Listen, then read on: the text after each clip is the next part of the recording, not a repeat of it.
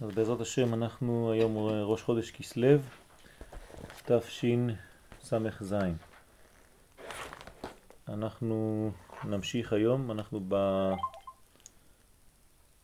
במקור מספר 3, אצלנו בטקסט, ואנחנו לומדים כאן על העניין של התשובה של הדור, איך צריך להתייחס לתשובה הזאת, וכל התהליך שבעצם מוביל אותנו לעניין הגילוי האלוקי, כלומר הגאולה. הכל הולך ביחד, בעצם אנחנו מדברים על אמונה ועל כל תהליך התשובה של הדור. ואיך מתייחסים לדור שאנחנו חיים בו, דור שהוא דור הגאולה, האם התכונה הפנימית שלו שונה מהתכונה הפנימית של שאר הדורות, וראינו שכן. ראינו שהוא מצד אחד מאוד אגרסיבי מבחינה חיצונית, אבל שהדור הזה הוא מוכשר לגאולה בגלל שהחוצפה שלו היא גם מהמנגנון הפנימי יותר. בגלל שיש לו את התכונות האלוקיות הגדולות מאוד שמתגלות אצלו, אז הוא חייב להיות אה, במרכאות קיצוני כי הוא לא מסתפק בדברים אה, בינוניים. הוא חייב, לפי התכונה האלוקית שלו, למלא את הצרכים האלה. מכיוון שהם צרכים מאוד אלוקיים, אז שום דבר לא יכול להיות פרווה. הוא צריך להיות או לטוב או לרע בקיצוניות. ולכן הדור הזה הוא מיוחד, צריך לראות אותו בעין מיוחדת, ומי שלא מסוגל לראות אותו בעין המיוחדת הזאת, שהיא חייבת להיות עין חודרת, עין פנימית, אז הוא לא מבין את הדור, והוא וה... לא משתווה לצורתו של הדור. וכשאדם לא משתווה לצורה, הוא גם לא מקבל ממנה ולא יכול לתת לה. זה ביחס לילדים שלנו? זה גם ביחס לילדים, ברור. כן, ברור. אנחנו גם?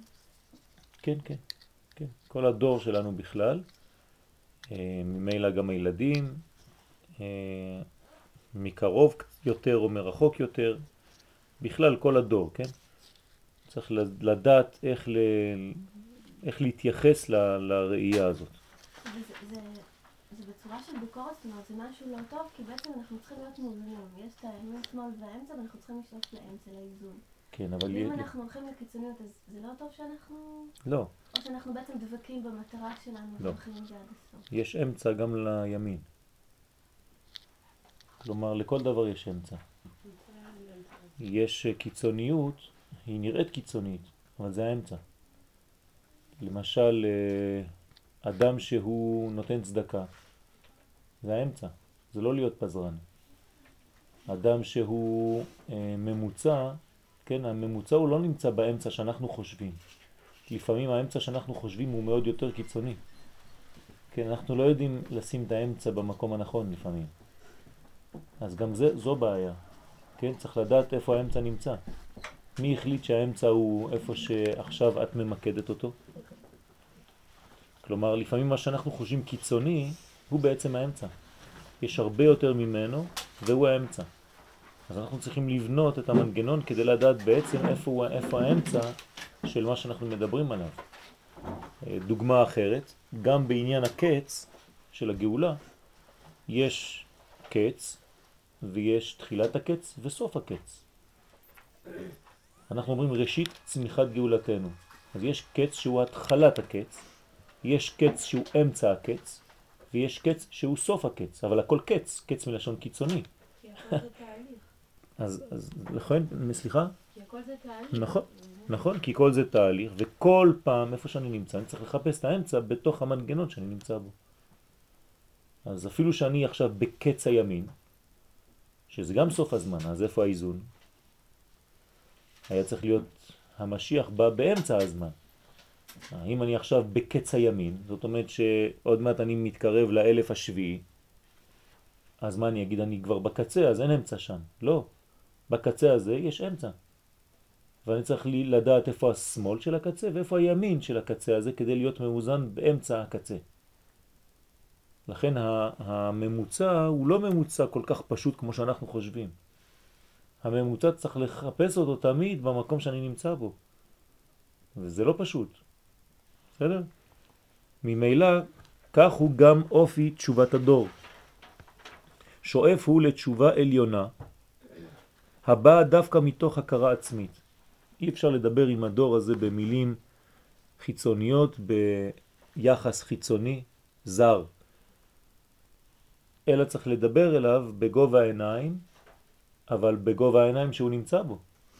איזה גובה הוא נמצא בו? גובה של גאולה.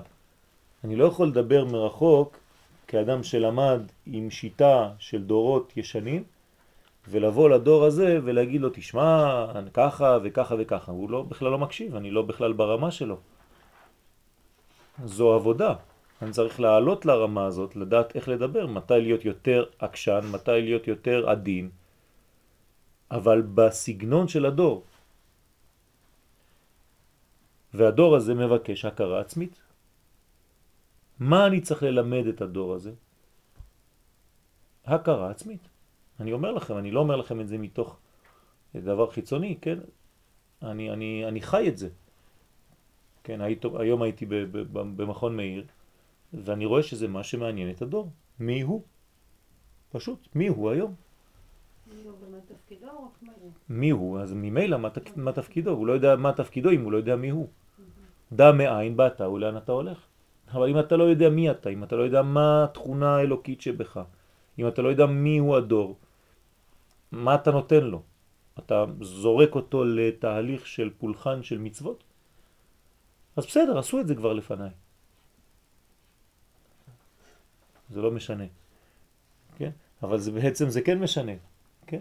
היום זה דור מיוחד, שצריך לפי הדור הזה לדעת לשדר לו את המהות, ללמד אותו, במילים פשוטות, ללמד אותו סוד.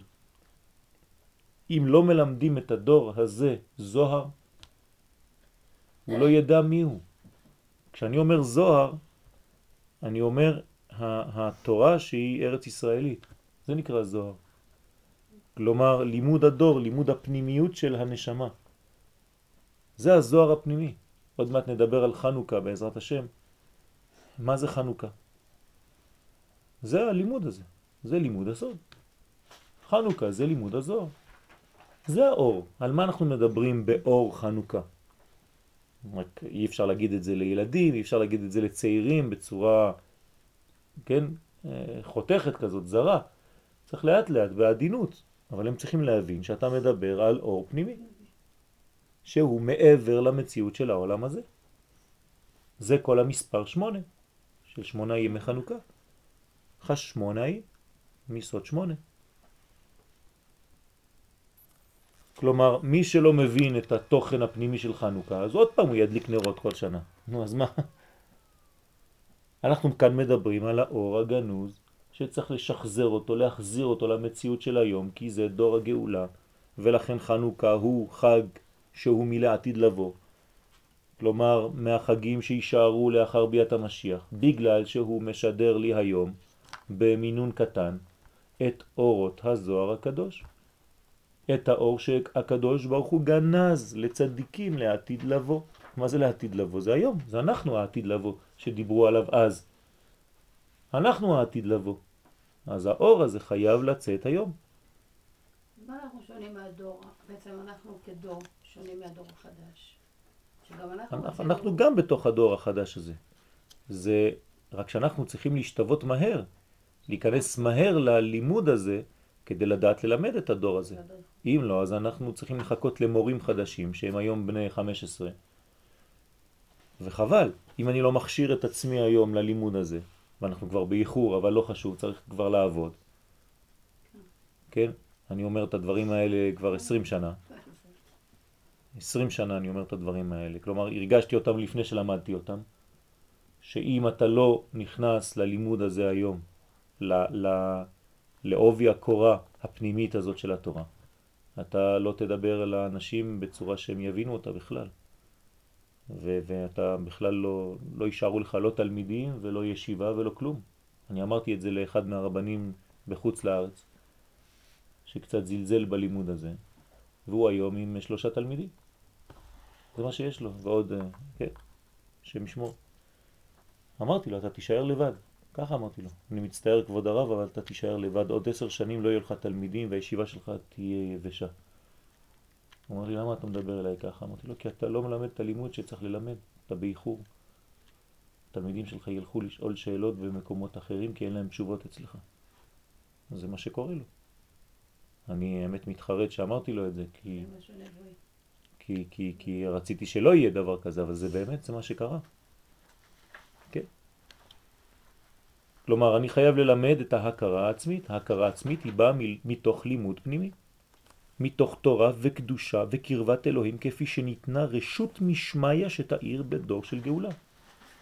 יש רשות מהשמיים לגלות את התורה הפנימית הזאת. זה מה שאנחנו רואים בחסידות, זה מה שאנחנו רואים בכל מי שהיום עושה את העבודה הרצינית לקירוב רחוקים. מי שהולך לסמינרים, מי שהולך לכל מיני מקומות, מה מחזיר אותו? כל פעם שמדברים עליו על הצופן הפנימי. על האור הצפון הזה, על כל מיני קודים, על כל מיני דברים יותר פנימיים, יותר מעמיקים. פעם היה אסור לדבר על זה, לא? פעם, לפני 450 שנה. זה הפעם. האריזל קובע את התאריך. הוא אומר לנו, מתי, ממתי מותר. וממתי מותר, הוא קובע את התאריך לפני 450 שנה.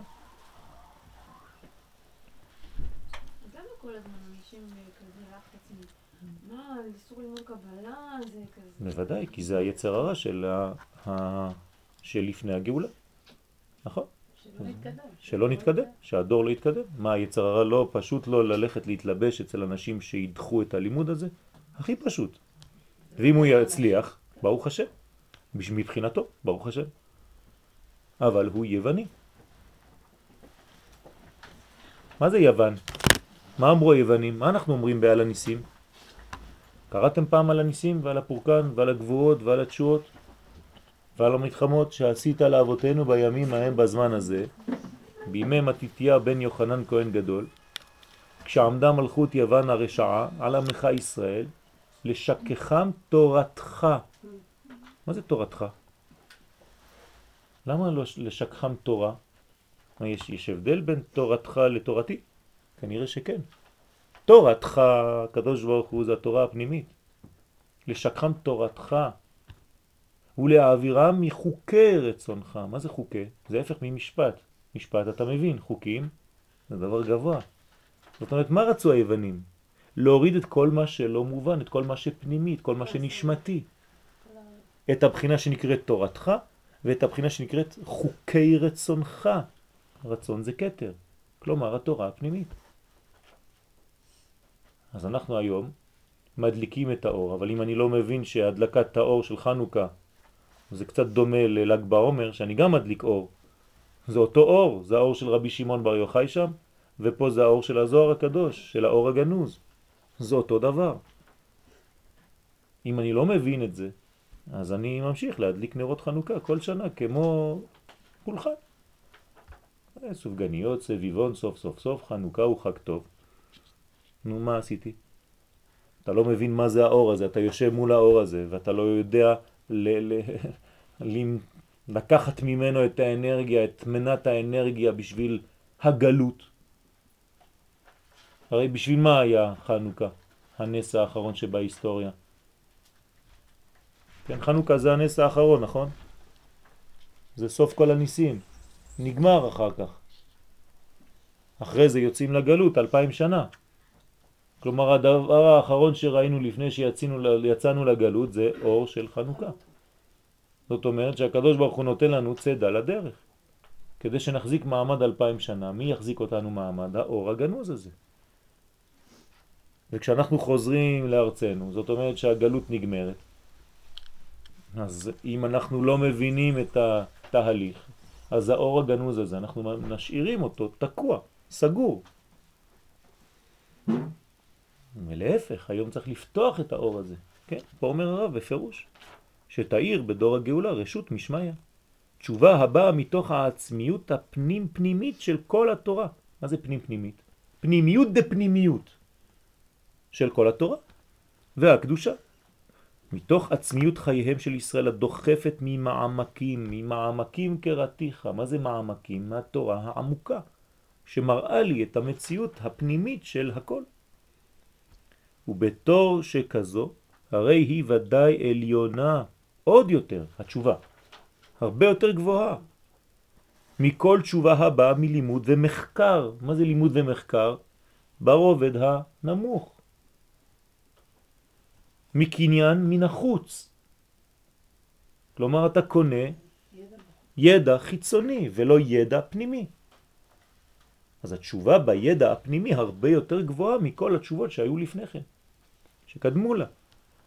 כל מה שנכנס בנשמה, בנשמה אחת, מהש... מהשפעת חברתה, אף על פי שמועיל לה הדבר מאיזה צד, שסוף כל סוף הוא מקנה לה איזה ידיעה, או איזה הרגשה טובה ומועילה לפעמים, הוא אם זה מזיק לה גם כן. כלומר, יש מצד אחד אה, תנובה, יש מצד אחד גילוי והשפעה טובה, מצד שני יכול להיות גם הזק. ממה שהוא מערב יסוד זר במהותה. כלומר, צריך להיזהר מה משדרים.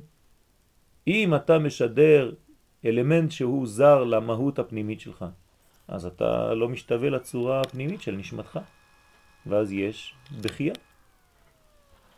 הבעיה שכשדוחים, דוחים הכל. אם הדור הזה לא מקבל את המנה העיקרית הפנימית הזאת, הוא יזרוק לך את כל התורה שלך בפרצוף. ולא יהיה לו חשק בכלל להמשיך. כי הוא לא קיבל את המנה העיקרית שהוא חיכה לה. אז התורה החיצונית בלבד לא תספק אותו. אז הוא יישאר צמא, והוא יחשוב שאין את זה, כי הנה עובדה לא מלמדים. אז הוא ילך לראות את זה במקום אחר. מהודו ועד כוש, שבע ועשרים ומאה מדינה.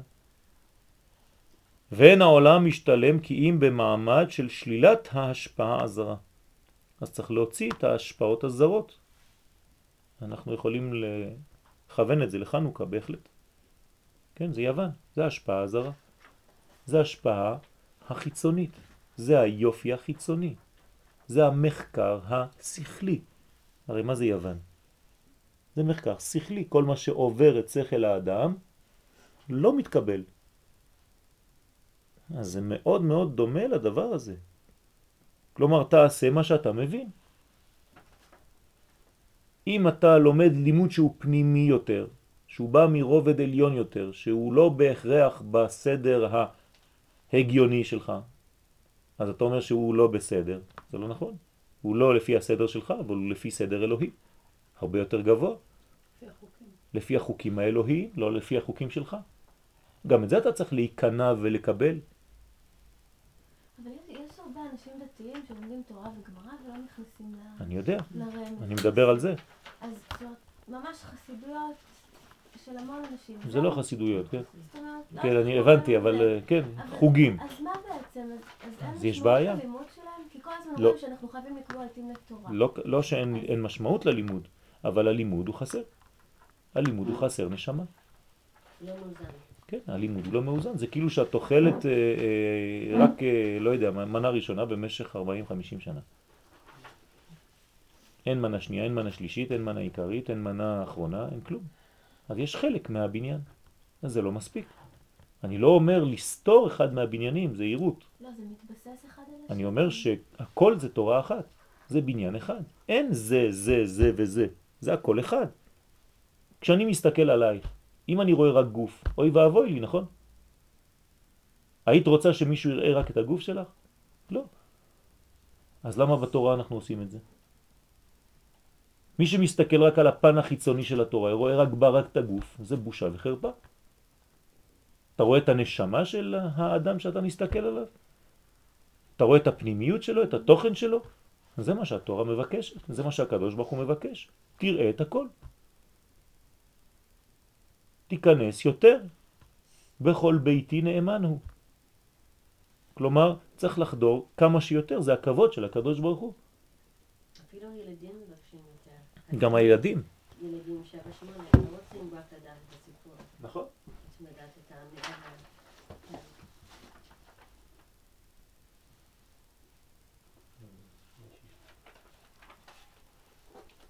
יש להם רגליים לספרים. הם זזים לבד. חם, לא?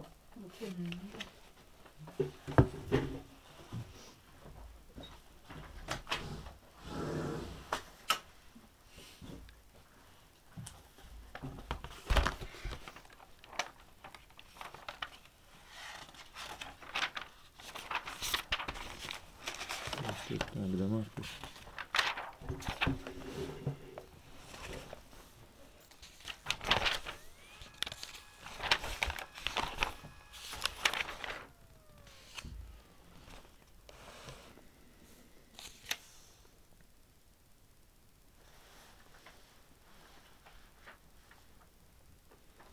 כתב רבנו רבי, רבי חיים ויטל, זיכרונו לחיי העולם הבא, בהקדמתו היקרה.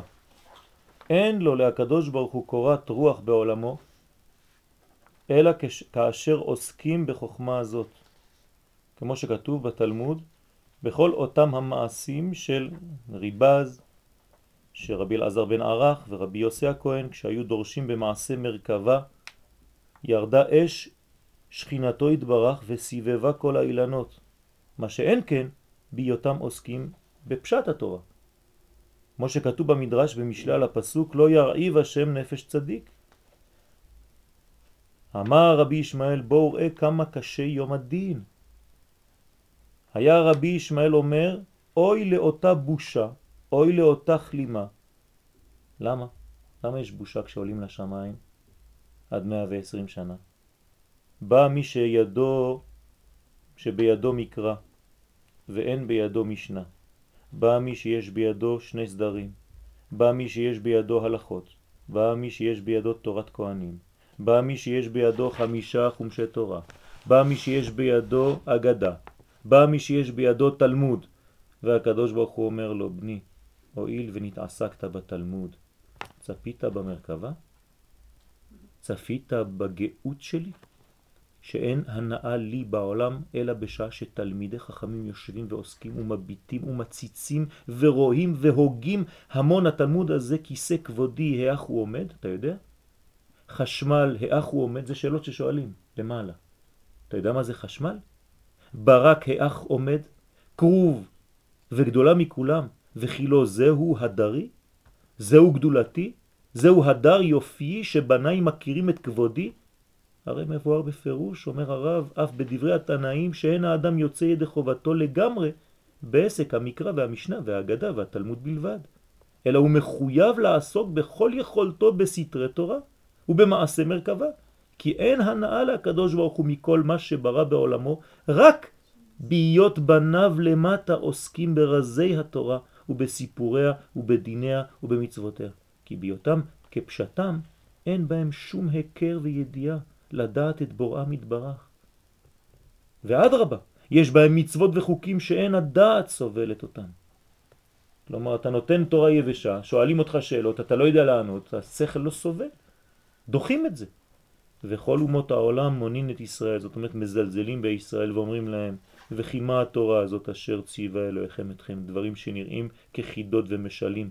לקחת שופר ולתגוע בו בראש השנה, ואתם אומרים שעל ידי זה השטן הרוחני המקטרג מתערבב.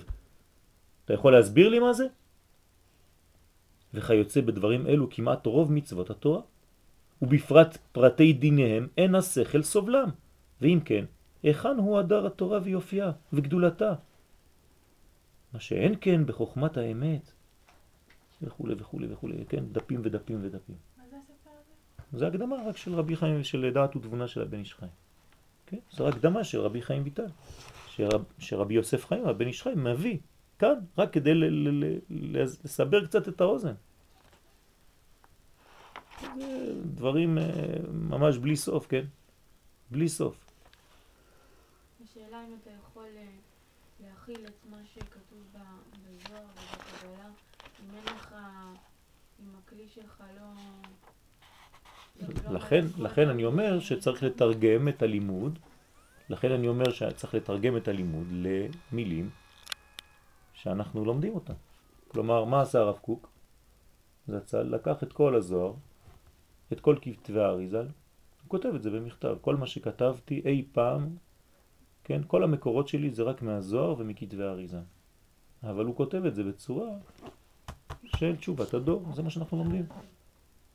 כלומר, בצורה שהיא נראית לך מאוד בסיסית, אבל אתה מזה מבין את הדבר הפנימי שהוא מתכוון אליו. כלומר, הוא השתמש בשפה ברורה של הדור שלנו. כן, מה שאנחנו לומדים זה נראה מאוד ברור, נכון? אני לא נכנס עכשיו למילים, זה אני יכול לעשות בשיעור יותר קטן עם אנשים שקצת לומדים יותר, כן, עם כל מיני מונחים של קבלה וכו' וכו'. אבל באופן הפשוט, כשאני מלמד, אני לא אלמד דברים פנימיים כאלה.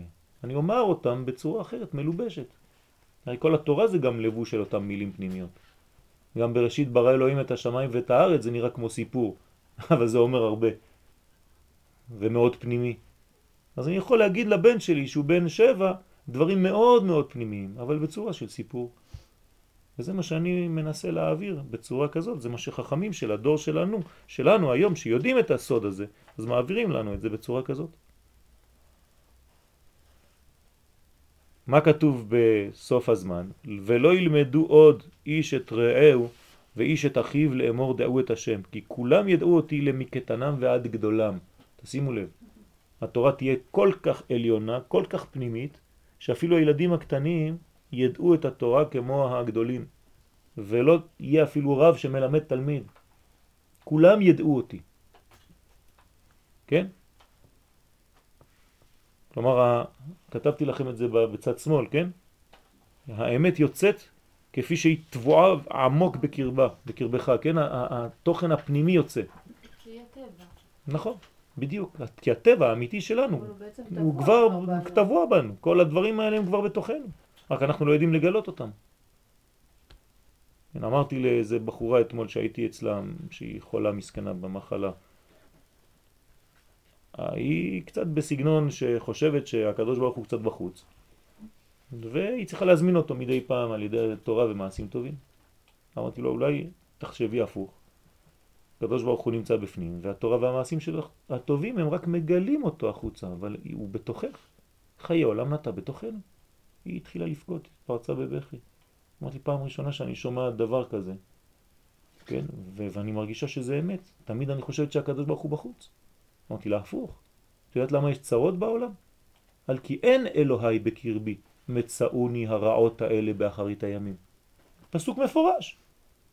מתי מגיע רע בעולם? כשאתה חושב שהקדוש ברוך הוא לא פה.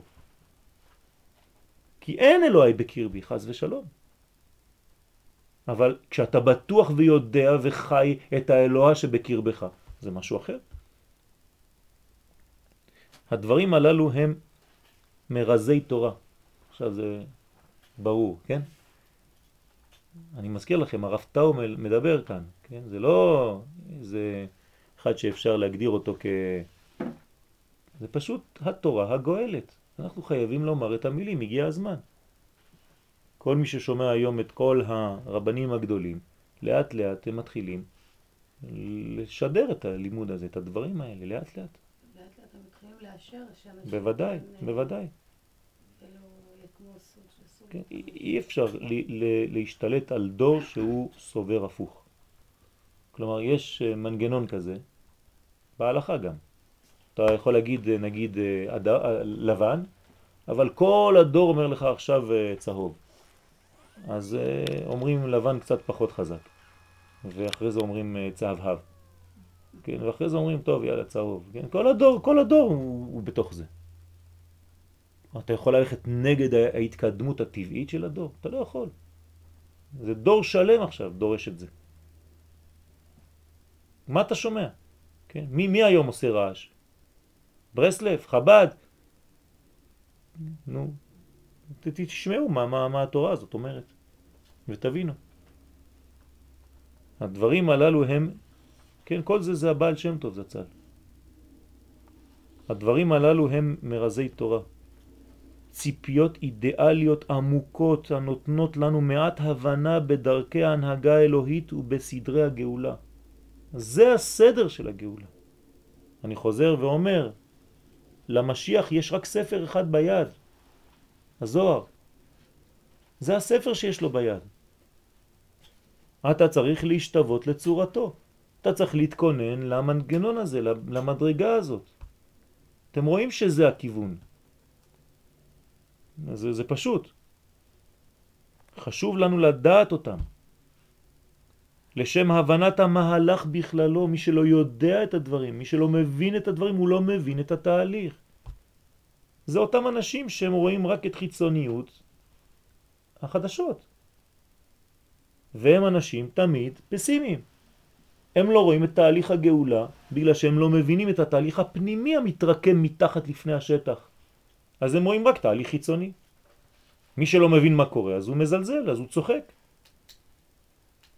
כן, אישה בהיריון זה מצחיק. אתה מסתכל עליה מבחוץ ואתה לא יודע מה קורה, אתה אומר תראי זה מתנפחת, תראי מה קורה לה, איזה בושה. כן, אבל אתה לא יודע מה קורה בפנים כי אתה לא מבין, כי אתה לא לומד. אם אתה יודע שמתרקם שם חיים בפנים, שעוד מעט חיים יוצאים לעולם, אז אתה רואה רק את ההתנפחות של הדור. אותו דבר, אז אתה מזלזל. אבל אדם שלומד את הדברים בפנים, אז הוא מבין את התהליך הפנימי והוא יודע הרבה יותר גם להעריך ולהיות סבלני יותר. כן, סובלני יותר, כי הוא מבין איך הקדוש ברוך הוא לאט לאט כמעה כמעה מקדם את כל התהליך הזה. בהנהגה, בלי לעזוב את העולם הזה לרגע אחד. גם כשאתה לא מבין. רצית לומר משהו? הבנת העתיד הגדול העומד אחר כותלנו וגנוז, תשימו לב, הוא אחר כותלנו. זאת אומרת שאם אתה לא עובר מעבר לקיר הזה, מעבר לכותל, אז אתה תשתקע בכותל, כן? תרתי משמע. היום אנשים נתקעים בכותל, נכון? בשביל מה אתה הולך להר הבית? בשביל הכותל. שוכחים שבתוך הכותל, כמה מטרים פנימה, יש קודש הקודשים. לא. למה? כי הכותל מספיק לי. אז אני מנשק את האבן וזהו. אתה לא מבין שהתהליך הזה הוא מראה כמה אתה לא מבין מה קורה? כשילד קטן אתה רוצה להראות לו ללכת קדימה ואתה שם לו איזה כיסא ושולחן הפוך. והוא אומר לך אני לא יכול לעבור. אז תגיד לנו תעבור? אבל אני לא יכול. תסתדר, תטפס. זה תרגיל שצריך לעשות לילד. אז אותו דבר, הקדוש ברוך הוא עושה לנו תרגיל, הוא שם לנו כותל, בסדר, זה מה שנשאר לנו, שריד, בית מקדשנו. אבל זה שריד בית מקדשנו, זה לא רק קיר שאני צריך להישאר בו ולחכות עוד אלפיים שנה ולנשק רק את האבן של הקיר החיצוני. אם אני לא מבין שבפנים יש מנגנון. זאת בעיה חמורה של תפיסה מעוותת של כל המציאות. אז הוא עומד אחר כותלנו. אחרי הכותל. וגנוז כבר עתה בנשמת הדור. כל מה שאני מדבר עכשיו, כל מה שאנחנו לומדים עכשיו, זה בתוכנו כבר. עובדה, כשאני מדבר על זה, זה מדגדג לכם בפנים. כי אתם יודעים שיש את זה בפנים. פתאום, כן, מישהו מעורר את המדרגה הזאת, שהיא רדומה כבר הרבה שנים, כי אף אחד לא דיבר עליה. איך מעוררים מדרגה פנימית? פשוט מדברים עליה. מדברים אליה, כמו מגנט, אני ממגנט את החלק הזה שאף פעם לא יתעורר, כי לא היו המילים הנכונות כדי לעורר את המנגנון הפנימי הזה. אבל כשאני מדבר עכשיו באופן חיצוני לכאורה, אני מדגדג לכם את החלק הזה שהוא בפנים, שדומה למילים שאני אומר, והחלק הזה מתעורר מבפנים. אז זה לוקח שיעור ועוד שיעור ועוד שיעור וזה מחלחל, ופתאום אתה מגלה שאתה כבר לא מסוגל לראות את החיים רק בחיצוניות, כמו שהיית רואה אותם לפני עשר שנים. שאתה תמיד רואה יותר פנימה, שאתה גם כבר לא קובע עובדות לפי מה שאתה רואה בחיצוניות, אל תסתכל בקנקן, אתה הופך להיות אדם יותר חכם. לא ראית משהו ופתאום, אה, הנה, אתה רואה, אמרתי לך. לא. אתה כבר יודע שפנימי זה משהו אחר, שאתה לא צריך לראות לפי מה שראית עכשיו, שיש הרבה יותר מורכבות בכל דבר. וככה אתה בוחן גם את ההיסטוריה, כמה, ככה אתה בוחן את הכל. הרי אם אתה לא מסתכל בצורה כזאת, אתה רואה רק את, ה, את הפרט, אז אתה הולך לאיבוד. מה, אתם לא רואים שאנחנו בתהליך של גאולה? אתם לא רואים כמה יהודים יש בעם ישראל, בלי עין הרע? היו פעם יהודים כמו היום? הרי המספר רק עולה. רוב העם היהודי נמצא בארץ ישראל היום. לא היו ישיבות ולימוד תורה כמו שהיה בדור, כמו שיש בדור שלנו, וכל יום זה מתרבה. מה, אתם לא רואים? אין לכם עיניים כדי לראות. תלכו לשוק. ארץ ישראל נותנת פירותיה בעין יפה. מה זה אומר כל הדברים האלה? כן, אבל יש בעיות, ותראה מה עושה אולמרט ומה עושה זה. עוד פעם, אתה נופל עוד פעם לעניין הרגעי של היום, של ההיסטוריה של עכשיו. גם שרון עשה, איפה שרון? גם זה עשה, איפה הוא? אנחנו, יש לנו שני רבדים. יש רובד שהוא נקרא מאונח, ממעלה למטה, ויש רובד שנקרא מאוזן. אנחנו ברובד המאוזן, אנחנו בני אדם, אנחנו מתקדמים בהיסטוריה בצורה כזאת. אבל ככל שאנחנו מתקדמים בצורה כזאת, יש את המאונח האלוקי שיורד כל רגע. וכל פעם הוא פוגש אותי פה. זאת אומרת, יש מי שמנהיג את כל זה. אם אני לא מבין את זה, אז אני לא הולך ככה. הבנת הסדר האלוהי של התפתחות תופעת תורה ודעת אלוהים באומה. כן, דעת, דעת זה פנימי, ידיעה פנימית של הדברים, בכל האומה כולה, לא רק בפרטים. אך אסור לנו בשום אופן להשתמש בדברים אלו כהדרכה מעשית. אופרטיבית, כיצד לסדר סדרי, סדרי. איפה השיעור?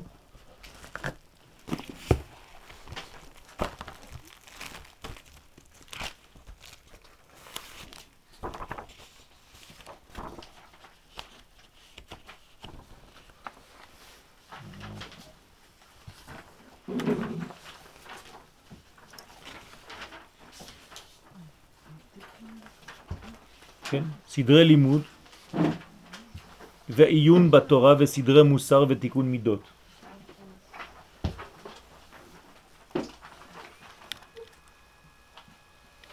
כלומר, הדברים האלה צריכים שינוי איטי, פנימי, כמו הגאולה, כמעט כמעט. אדרבה, אי אפשר לדורות שיגיעו למדרגתם השלמה שנשמתם טובעת אותה בלא הדרכתה של תורה פועלת לתיקון כל הכוחות ולהעלאתם שהנטייה לטוב ולעילוי קבועה בהם. כלומר אני צריך לתקן את כל הפנימיות עם כל החיצוניות, כל המידות, הכל הולך ביחד. זה לא או זה או זה, זאת תמיד השאלה שחוזרת. זה אף פעם או זה או זה, זה זה וזה. זה הכל, זה בן אדם, זה חטיבה. תתארו לעצמכם, אני חוזר לבית ואני אומר לאשתי, ראיתי שתי ידיים רצות. אמרת לי, אבל הם היו לבד? לא, הם היו בתוך גוף. הכל הולך ביחד. זה נשמה וגוף. ואם זה להחלשת הצדדים הפראיים שבכוחות החיים. כן? סכנה גדולה יש בטשטוש הבחנה הזו, בלקיחת ציפיות אידיאליות עליונות כהדרכה מעשית, אולם מאידך גיסא אי אפשר בדורנו להיות פועלים עם אל, עם הקדוש ברוך הוא, כן, עם אל, בלא הבנות והכרות חודרות למה שמתחולל בסתר בעומק הנשמה. כלומר אומר פה הרב, אל תעזוב את האחד בשביל השני, אבל אל תעזוב גם את השני בלי, בשביל האחד. הכל זה חטיבה אחת. ולכן, כמה שאתה יותר חודר פנימה, אתה קודל גם את מה שבחוץ. אבל כמה שאתה נשאר רק בחוץ, אתה פחות כולל את מה שבפנים. זה מתמטי, נכון? הכלל כולל יותר את מה שמחוץ לכלל. זאת אומרת, הכל הוא כולל את הכל. אז כמה שאתה חודר פנימה, אתה כולל את כל מה שיש גם בחוץ. אז יש מעלה למי שחודר פנימה בלימוד הזה, כי הוא לא זורק החוצה חז ושלום את הלימוד הפשוט של התורה. הפוך, הוא מבין אותו, הוא מאיר אותו בעיניים אחרות, בעיניים פנימיות יותר. אבל הוא לומד אותו. אבל מי שנשאר רק ברובד החיצוני, הוא ממילא סותר את הרובד הפנימי, אז הוא נשאר רק בחלק, בחלק אחד מהתורה. ולכן הוא חסר. אז זה אומר דוד המלך, כן, פרדס. פרדס זה אותיות פשט, רמש, רמז, דרש וסוד. אז אומר דוד המלך, אל תהיו כסוס כפרד.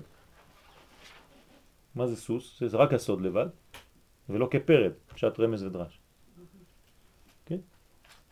לא, לא זה ולא זה. תהיו הכל, פרדס.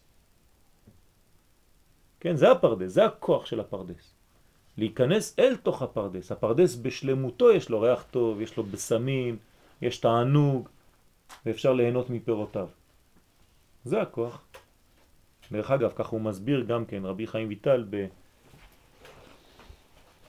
ב... ב... ב... ב... איפה? לא, לא פה. בהקדמה של חלק א'.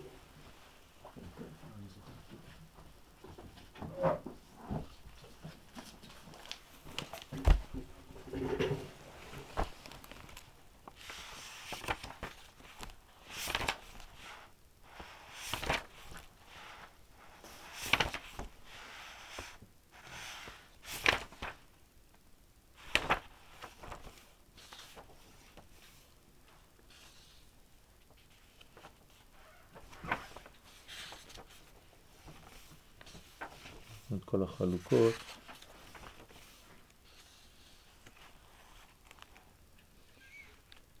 פה הוא מסביר גם כן בהקדמה, הקדמה לספר הזוהר, כן, שהאיסור ללמוד את זה, זה נגמר לפני 400 שנה. יש את ההגבלה גם של הגיל, לא אבל? לא. אין הגבלה לנשים וגברים? לא, כשהם מלמדים את, ה, את התורה בסודותיה הפנימיות באמת, כן, אז, אז יש, יש הגבלה. אבל אף אחד לא מסוגל לזה. כן. בגלל שיש דברים שהאישה כן צריכה ללמוד ואישה פחות צריכה ללמוד. זה לא נוגע לה יותר מדי. כן? אז יש דברים שכן צריך לדעת איך לכוון, וגם כשיש נשים, אז לא נכנסים לכל כל הפנימיות הזאת. כן? אז אה, צריך לדעת איך לעשות את הדברים. כשאני אמצא את ה... יש חוכמה, גם בלימוד יש חוכמה, איך, איך להעביר את ה... את ה... ומי מי מול העיניים שלך, מי מופיע. אתה לא יכול, אה, אפילו שהכנתי שיעור, השיעור שלי כתוב, ואני נמצא מול קהל, ואני רואה שבקהל זה לא מתאים, אז, אני, אז השיעור שלי אני מוציא אותו, זה נגמר, אין כבר שיעור. זה שיעור אחר. כן, לפני שעתיים הייתי בשיעור כזה, היה לי שיעור, ונכנסתי וראיתי מה, מה הולך לי מול העיניים, אז זהו, הפכתי את השיעור למשהו אחר. בניתי כל מיני דברים לפי המדרגה, ראיתי שהם לא יתפסו את זה, וכן יתפסו את זה, וזה זה צריך לשנות את הכל. במוצאי שבת אמרת שהתפקיד של האישה הוא לתמוך בבעל. כן. אז גם על ידי קטעים שהם אסורים, כאילו, גם על ידי מה? יש, אתה אומר שלא כל אישה יכולה לדעת אם זה בזוהר. לא אמרתי שהיא לא יכולה, אמרתי שהיא לא שהיא צריכה. אבל אה, כן לדחוף את הבעל שכן הוא ילך ללמוד. כן? טוב, אין לי את זה פה, כן, הוא זה פשוט ב, ב, במקום אחר, הוא אומר ארבעה נכנסו לפרדס. אתם מכירים את הגמרא הזאת, כן? ארבעה נכנסו לפרדס. האמת שהוא מסביר רבי חיים ויטל ש... זה הקדמת רבי חיים ויטל, אבל הוא לא מביא אותה פה. טוב. הוא אומר שארבעה נכנסו לפרדס, מה זאת אומרת ארבעה נכנסו לפרדס? ארבעה נכנסו לפרדס, לא כל אחד נכנס לפרדס. כלומר, אחד נכנס לפשט בלבד, אחד נכנס- לרמז בלבד, אחד נכנס לדרש בלבד, והאחרון נכנס לסוד. ולכן הוא אומר שכולם בעצם השתבשו, חוץ מזה שנכנס לסוד, רבי עקיבא. נכנס בשלום ויצא בשלום. למה? הפוך היינו אומרים, נכון? בגלל שהוא כולל את הכל.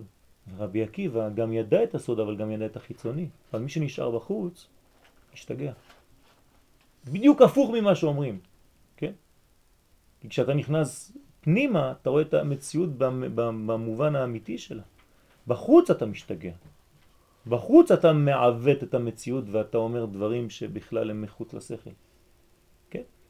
אז לא חשוב פה, אבל זה, זה כל גם כן, גם ההקדמות האלה הן הקדמות מאוד מאוד חשובות שלמדנו אותן בזמנו לפני כמה שנים פה. כן, על כל החלוקה, איך לומדים, למה הדור שלנו דווקא וכו' וכו'. כל פנים זה גם הקדמות שחשוב גם כן ללמוד אותן, אבל אה,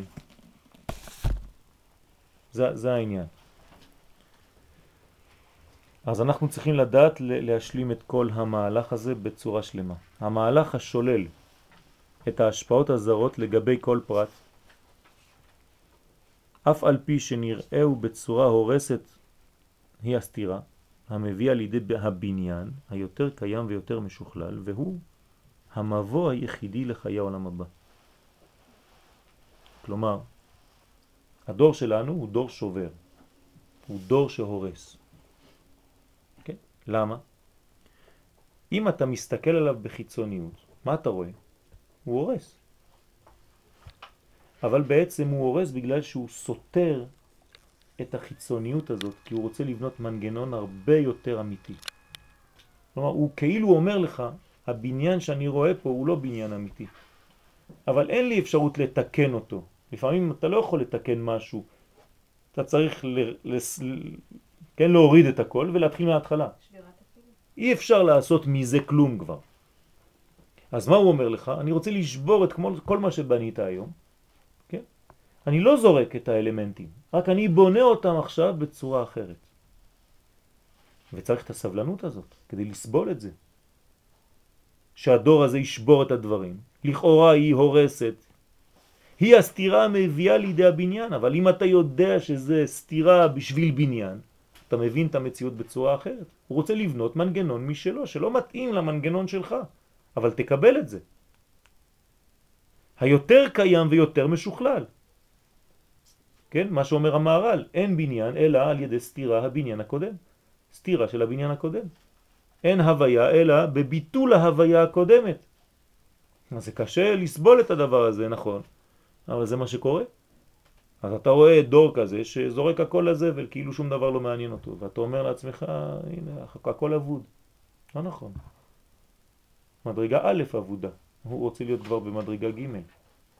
אז הוא שובר את מדרגה א' ובונה מיד מדרגה ב' וג'. רק צריך סבלנות כדי לראות את זה. הלכה למעשה, ילדים היום, ילד חינוך, לתת לו חינוך, לחנך אותו, מה לתת לו לשבור? לא. לתת לו להרוס? לא לתת לו להדריך אותו, אבל ממילא הוא גם, את לא צריכה לתת לו לשבור, הוא ישבור לבד. אל תדאגי. לעצור אותו.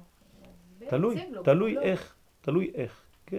זה, יש גבולות לדברים, יש כיוון לדברים, אבל בגיל מסוים, כן, קשה מאוד כבר. קשה מאוד. ואז את אה, צריכה לקבל ולהבין שהוא הולך לכיוון מסוים, ואת צריכה להדריך אותו לכיוון הזה. ניתן לכם דוגמה אחרת. הרש"ר הירש אומר על פרשת השבוע שיעקב ועשיו היו תאומים, זה ידוע, נכון? נו, אז מה? היו תאומים. תאומים זה טוב. אומר הרש"ר הירש, כן, עד גיל 13 אומר רש"י לא ידעו מי צדיק מי רשע. אבל מגיל 13 כל אחד כבר התחיל לקחת כיוון, לתפוס כיוון. הוא אומר שמה, יעקב צריך להעיז לומר דבר כזה, כן, זה מה שהוא כותב. אה, יצחק ורבקה עשו טעות בחינוך שלהם. מה הם עשו? שלחו את שני הילדים לאותה ישיבה. כשהטבע של האחד לא דומה לטבע של השני. אחד יושב אוהלים ואחד איש יודע ציד. אז תשלח את זה שיושב אוהלים לישיבה, ואת זה שיודע ציד, תשלח אותו לבית ספר של ציד. אל תעשה ממנו משפטן, אל תעשה ממנו פרופסור, הוא לא בשביל זה. זה טעות בחינוך. אם היו שולחים את עשיו ליער, ושם הוא היה מגלה את האלוקי בצורה שלו, בסגנון שלו, מה זה מפריע לך? כלומר, זה הבניין. חנוך לנער על פי דרכו. אם הדרך שלו היא דרך כזאת, אז אתה צריך לקבל את זה, זה קשה, להורים זה קשה. כי הבן שלי יהיה רופא ולא משהו אחר. זה, זה, זה, זה טעות בראש. צריך לקבל את זה, שהוא יהיה מה שהוא לפי הטבע שלו. ממש לפי הטבע שלו. כן, הרב שלי, כן, שליטה, יש לו בן שהוא חוטב עצים בצפון. אבל הוא תלמיד חכם, חוטב עצים. הוא לא יושב בישיבה, הוא חוטב עצים, אבל הוא גם כן לומד. אבל הוא חוטב עצים. מלובש כמו, כן, איזה קנדי, כן, עובד שם בעצים ביער. זה החיים שלו. הוא אוהב את זה. והוא בונה מזה. החיים היהודיים שלו, יש לו משפחה למופת והכל. אבל אם היה הרב מכריח אותו לשבת בישיבה וללמוד ו- ולעשות את הסדר הרגיל, הוא לא יוצא שום דבר אולי, הוא אפילו זורק את הכל. אז הדברים האלה הם לא פשוטים, רק צריך לדעת את התוכן הפנימי למה דומה הילד הזה, מה אני עושה איתו. להיות רציני וכנה, כן? בצורה אמיתית, מה הוא בחיים שלו. כשאתה תסובב את הראש וכשהוא יפסיק לעשות את כל הדברים, אז מה, מה עשית? מה, מה הרווחת? בשביל התענוג שלך אתה נותן לו בכוח, בכוח, בכוח? נכון. אז צריך להיזהר מאוד, גם לתת כיוון, מצד שני אסור כפייה. ובגיל 13 כבר הדברים האלה הם כבר אה, כמעט בלי שליטה.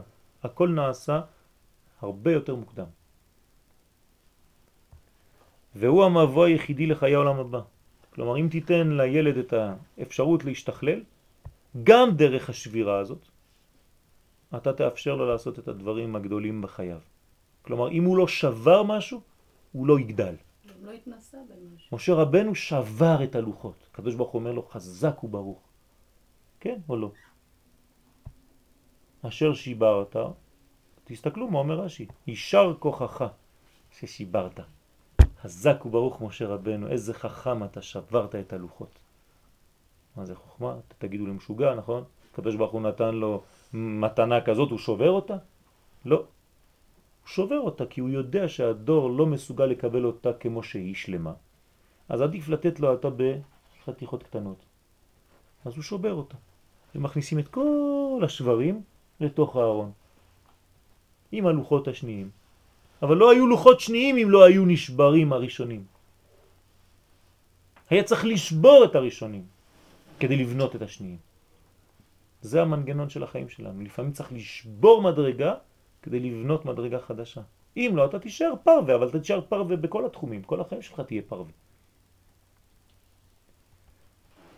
ירוויון מדשן ביתך ונחל עדניך תשקם. עדניך, עדן. אין כתיב כאן אלא עדניך, לא עדנך. מלמד שכל צדיק וצדיק יש לו עדן בפני עצמו. אין עדן אחד כללי, כולם דומים. לכל צדיק יש עדן כי הוא מעודן לפי העדן שלו. כלומר, יש לו הוא סגנון של דיבור, יש לו סגנון של תורה. תכבד את זה. אין הוא שואב אלא מפנימיותו. אדם שרוצה להידמות לשני, אז הוא כבר לא הוא. ודרך הפנימיות שלו הוא מחובר עם כלל ישראל, כי הפנימיות שלנו זה כלל ישראל. הנשמה שלנו זה חלק מעם ישראל, מכלל ישראל. כמה שאתה יותר דבוק לפנימיות הזאת, כמה שאתה משתייך לכלל. אבל לא אומרים לך לזרוק את הפריזמה שלך, את הצבע שלך לזבל, לא. זה עובר דרך הצבע שלי, אני חייב לכבד את מה שאני. אני אומן, אני צייר. אז אני יכול לכתוב ספרי תורה ולעשות ציור. זה לא חשוב. וגם לדבר בצורה ציורית שמתאימה לי. נכון שיבוא מישהו ויגיד לי, וואי וואי, מלא טעויות, בוא בוא נחליף את הטקסט. אז זה לא אני. הסגנון שלי זה לדבר בצורה כזאת. אז אסור לסתור את הדברים, כן, בגלל שאתה לא, זה לא מתאים לך. זה צריך להתאים למי שעושה את הדברים בפנימיותו ולהוציא את זה, לאפשר לו להוציא את זה מבפנים כלפי חוץ. זה הרבה כבוד הדדי. לא בקשר חברתי חיצוני בלבד, כן, כמו שעושים אה, כל התרבויות של הנימוס. שלום גברתי, שלום אדוני, שלום, רק, כן, הכל חיצוני. לא אכפת לו ממך ולא מהחיים שלך ולא משום דבר אחר. הכלליות היותר עליונה היא דווקא כך. זה הכלליות העליונה. כפי שנשמתנו קשורה ומאוחדת עם נשמת הכלל בקשר פנימי עצמותי. כמה שאתה יותר אמיתי, כמה שאתה יותר פנימי, כמה שהתפילה שלך יותר פנימית. כן, אותה בחורה שפגשתי אתמול אומרת לי אני לא יכולה להתפלל, כי בעלי אומר לי לפתוח סידור. אמרתי לה, אז את לא מתפללת? היא אמרתי, לא, אני לא יכולה, אני לא מבינה, אני לא מצליחה. אמרתי לה, אז תתפללי בלי. אמר לי, לא, הוא לא רוצה. רוצה שאני אפתח סידור כדי להתפלל. אתם מבינים את השיגעון? אז היא לא מתפללת, מסכנה. ויש לה מלא תפילות לומר. הם לא כתובים סידור בניסוח של הסידור, אז היא לא מתפללת. היא אומרת לי, אני רוצה לדבר במילים שלי. ברוך השם, זו התפילה הכי גדולה. תדברי. לא, הוא לא רוצה. אז הוא לא רוצה. אתה הורס בן אדם בגלל שאתה רוצה להכניס אותו למגירה. הוא רוצה לדבר בסגנון שלו, מותר לו. הפוך, הוא יותר אמיתי. אם הוא מצליח להתפלל מתוך הסידורים האמת הזאת, ברוך השם. אבל בינתיים הוא לא מצליח, אז מה, הוא לא יעשה כלום? מתוך כך שומע הוא את כל השם הדובר את התורה כולה. אדם שחודר פנימה באמת והוא שלם יותר ושלם יותר, אז הוא שומע. הוא שומע את הקול האלוהי מדבר מתוכו, בפנים. שומע את הקול הזה של הלך לך. לך לך.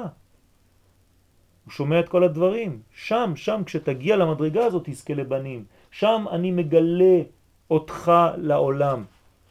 כלומר, שם אתה מתחיל להתגלות, שם אתה מתחיל לצאת החוצה. זה ארץ ישראל, זה אותו דבר. כשאנחנו עושים עלייה פרקטית, כרטיס טיסה ובאים לארץ, זה עלייה גשמית. בפנים אני צריך לעשות אותו דבר. אני צריך ללכת לארץ ישראל הפנימית שלי. כל עוד ולא הגעתי לארץ ישראל הפנימית שלי, אני לא יכול לגלות, לא הגעתי למלכות. כי רק ארץ ישראל מגלה. אז ארץ ישראל זה לא רק שטח באדמה, זה גם חלק פנימי בתוכנו. אני צריך להגיע לארץ ישראל. כשאני אגיע לארץ ישראל שלי, אני יכול לכתוב חידושים בלי אפילו לפתוח ספרים. כי הכל כבר בתוכי, אני כבר נוגע. הרב קוק, כן, בשנים האחרונות, רב צבי יהודה, זצ"ל, זה שבתמונה פה, בשנים האחרונות של החיים שלו, לא היה לומד תורה. היה יושב. יום אחד תלמיד בא, מכין לו תה, אומר לו, כבוד הרב לא רוצה קצת ספר ללמוד? קצת עיון? אומר לו, כולי עיון. מה אני צריך ספר? כולי עיון. אתם מבינים מה זה אומר? הגאון מבינה, למד, למד, למד, גמר ללמוד. מה היה עושה? פותח ספר תורה, כמו שרואים בבית כנסת, פותח ספר תורה וקורא. לא לומד יותר. למה? כי כל הלימוד שלו כבר היה בפנים והוא היה קורא ורואה את הכל כבר בתוך הספר תורה עצמו. התורה האמיתית היא בתוכנו, היא לא בספרים. הספרים זה רק עזרה, זה תמיכה, זה סיוע, כדי לגלות את מה שיש לי בפנים. כל זה בפנים, רק אני צריך לגלות אותו החוצה, אז אני צריך מגנטים שממגנטים את מה שיש לי בפנים. אז אני קורא משהו וזה מעורר אצלי את מה שיש בפנים כבר. אז אני זוכר, אה, איזה יופי, יש לי כבר את זה בפנים. לפעמים נשים יש להם את הרגש הזה. אז מעניין, אני אף פעם לא למדתי, אבל כל מה שאמרת אני מרגישה את זה. למה? כי חיי עולם נטע בתוכנו. אני רק עכשיו מעורר את זה. כן. מלטף את זה, ואומר לו קום קום. אז הוא מתעורר, הוא אומר כן כן הייתי כבר ישן אלפיים שנה, זה עכשיו מתעורר. זה דרך נשמת כנסת ישראל כמו שמסיים הרב. עכשיו אנחנו נסיים רק בפסקה הזאת של הרב קוק. זה בהכרה הכללית באומה. כך אומר הרב קוק. אלו המילים שלו. ההכרה הכללית באומה. תכיר באופן כללי, כולל, כן, את האומה. המתגלה בזמן גאולת בעיתה, כן, בזמן של הגאולה, כי כבר אנחנו לא באחישנה הגדול, אנחנו בבעיתה. כלומר בזמן. לא הצלחנו לקרב את זה יותר מדי, אנחנו בזמן של הזמן. גם שם אולי יהיה לנו איזה קיצור קצת קטן, אבל אנחנו כבר בסוף הזמן. אז אומר הרב, מה שיתגלה בזמן בעיתה, כלומר הוא כבר מנבא שזה לא יהיה באחישנה. כן, הוא כבר יודע שזה יהיה בעיתה, בזמנו. הוא אומר, תהיה הכרה כללית באומה, להישמר מהשפעות זרות. ממש מתאים לחודש כסלב, להיזהר מהשפעות זרות, מכל מיני יוונים למיניהם. כן? ציוני בלי צדיק, זה יווני. במילה ציוני, כן? תורידו את הצדיק, נשאר יווני. צריך להיזהר מאוד. היא יסוד התחייה, זה היסוד של התחייה האמיתי. והיא חודרת בתור ציסה פרטית, כן? זה תוסס בפנים. מחוללת הריסות. כן, היום ראיתי תלמידים במכון שהלכו אתמול אצל הרב שלי. אז הוא נתן להם שיעור, הם יצאו מהשיעור היום, אמרתי להם, נו, איך השיעור? כולם היו ככה עם הראש למטה. אמרתי לכם, הוא הרס לכם את כל מה שלמדתם עד עכשיו? אמרו לי כן. כן, אמרתי להם, ברוך השם. ככה זה הסגנון שלו. הוא שובר הכל, שם לך את כל הלבנים על הרצפה, ועכשיו מתחיל לבנות אותם מחדש. אבל השיעורים הראשונים, מי שלא מחזיק מעמד, זה קטסטרופה, הוא הולך לחדר שלו ובוכה. פשוט בוכה. כל מה שהוא קיבל בצורה מעוותת, הרב מפרק לו את כל הבניין, אומר לו, אני לא זורק כלום. אני רק עכשיו אומר לך, מאיר לך את הכל, בוא נבנה מחדש עם הגישה הארץ ישראלית האמיתית של התורה. אתה מסוגל לזה? קצת סבלנות, בהתחלה אתה תישבר, אחר כך אתה תיבנה, אתה כבר לא תוכל לזוז מהתורה הזאת, כל כך חזקה. מחוללת הריסות, עושה מהפכות, אנחנו יודעים את זה. זה הופך את הכל. שאנשים פוחדים מהמהפכות האלה, בגלל זה מעדיפים את השקט. כן, זה שלא יעשה גלים. אבל אתה לא אמיתי. אתה לא אמיתי. יש את התזוזה הזאת, יש- את השבירה הזאת בפנים, כדי להיבנות מחדש. אל תפחד מזה. ובונה עולמות חדשים, קיימים ובהירים. אתה רוצה להגיע לבהירות? תשבור את כל מה שקיבלת בצורה מעוותת, מסולפת, לא אמיתית. בנית לעצמך מנגנון שומר, שקט, שלא יפריעו לך. אתה יודע מה אתה עושה ומה זה ומה זה, אל, אל, או, אל תבלבל לי את המוח, אני כבר מסודר. אני כבר דתי. אוי ואבוי. כן? זה מה שלא צריך לפחד. מצד אחד זה שובר, זה מפחיד מאוד, מצד אחד זה תהליך הבנייה. אז גם בדור שלנו, כל המשברים שאנחנו רואים היום, כן? או שאתה מסתכל וצוחק מבפנים כי אתה יודע שזה חלק, כלומר צוחק מבחינה פנימית אבל בוכה מבחינה חיצונית. צריך את הכוח הזה, כן?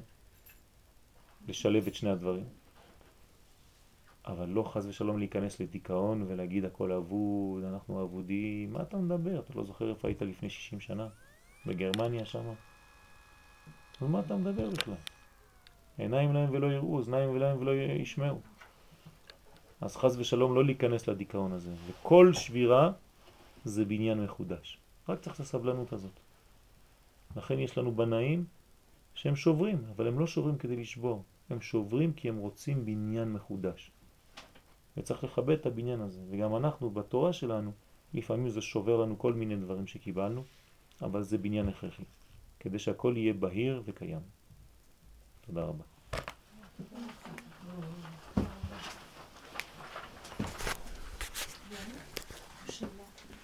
שאומרים שבגיל 13 עשו ויעקב